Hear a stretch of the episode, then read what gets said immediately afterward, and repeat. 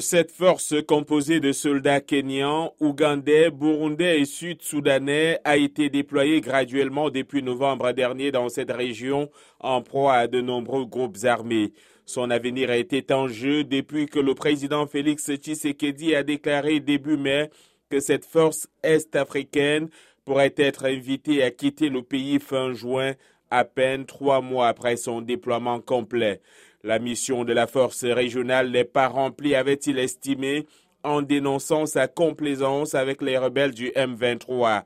Mais mercredi, lors d'un sommet organisé au Burundi, les sept pays d'Afrique de l'Est ont convenu de maintenir les troupes au moins jusqu'au 8 septembre pour consolider les progrès faits sur le terrain, selon un communiqué de l'organisation.